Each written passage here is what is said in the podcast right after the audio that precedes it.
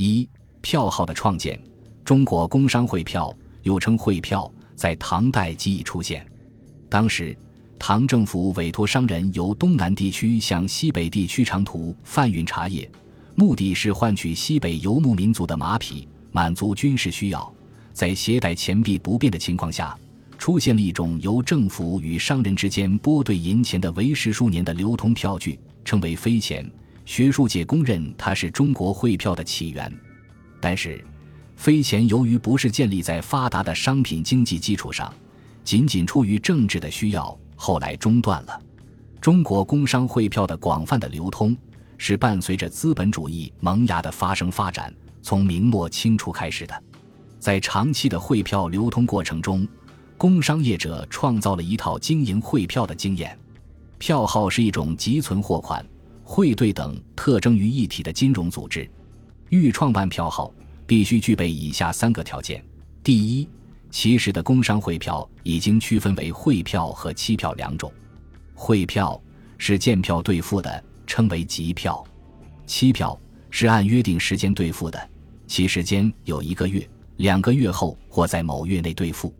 作为专业经营者来说，不论工商汇票中的期票还是自己签发的期票，如果客户在兑付期未到之前急需用款，专业经营汇兑者还可以承办票据承兑贴现业务，又把汇兑与借贷业务结合起来，岂不是一举两得？不仅如此，此时汇票的书写内容、款式已经规范化，有的已有票根和其缝线编号盖印，当然没有票根的仍然占大多数。为了防止假票和维护主客双方的信用，有的汇票还有见证人的签名盖章。这意味着货币的经营风险被大大降低。第二，工商业有在各地货币制度十分混乱的情况下公平兑付的方法。明清时期，随着商品货币经济的发展，商品交换逐渐打破了地区和国家的界限。为了适应交换发展的需要，在全国各地市场称量银两的天平砝码极不统一的条件下。工商业创造了保证双方经济利益的多种兑付方法，即按携带去的砝码称量兑付，按两地不同砝码折合的差数兑付，如每百两亏五钱左右，或每百两亏六钱左右兑付等；按某商号自制的砝码兑付，或称某号本平，使主客双方皆不吃亏，做到了公平交易。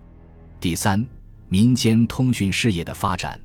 康熙。乾隆年间，虽然在外经商做工的人比以往要多，工商汇票在江苏、安徽与京师之间和苏州与山西之间都有流通，但不论书信和汇票，都是由亲朋和个人自己携带传递的。这意味着，要创造一种容存放款汇兑业务于一体的金融组织，必须等到民间有了传递书信组织以后。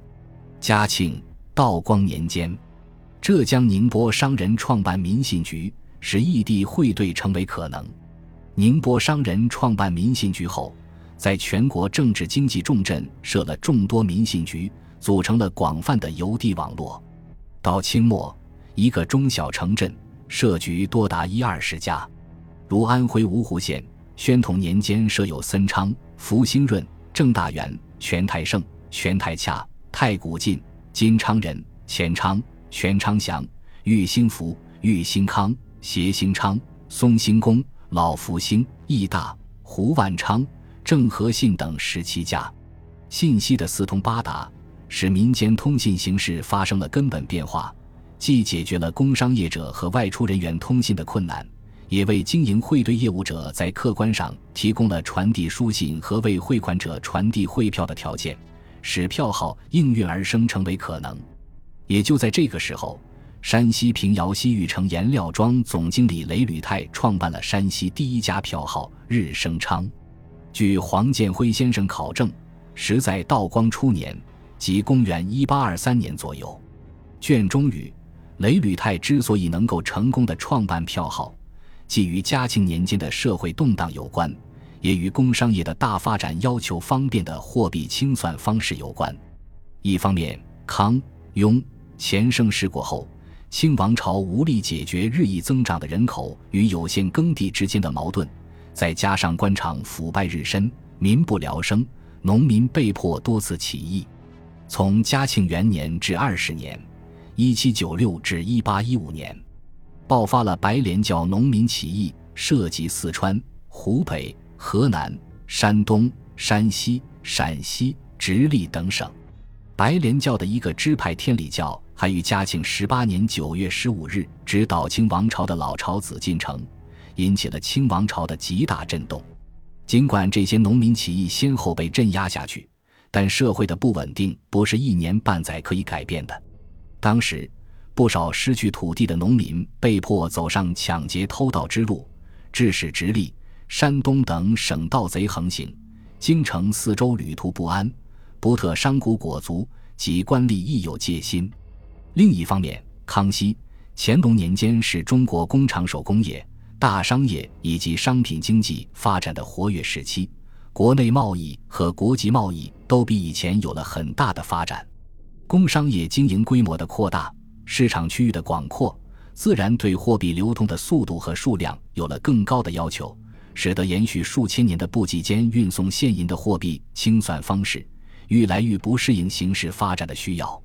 工商业者迫切地要求改变运送现银的货币清算方式为划拨清算方式，并要求金融业经营部际间汇兑业务来为工商业发展服务。而进入嘉庆朝之后，社会秩序的不安定，使活跃在北方地区的山西商人深深感到运线的困难和危险。平遥县西域城颜料庄经理雷履泰率先试办京晋之间的拨兑业务，继而把西域城颜料庄改组为日升昌票号，经营汇兑和存放款业务，揭开了中国汇兑业务的新时代。雷履泰创办日升昌票号，把汇票由普通商业经营引向金融业的专营，并改变了账局只经营存放款业务，不经营汇兑业务的历史局限，把存放。汇业务集于一身，完善了金融业的三大业务，使中国货币清算制度由运线为主转变为汇兑为主，为工商业排除和解决了运关的困难，可谓名声若日月，功德如天地。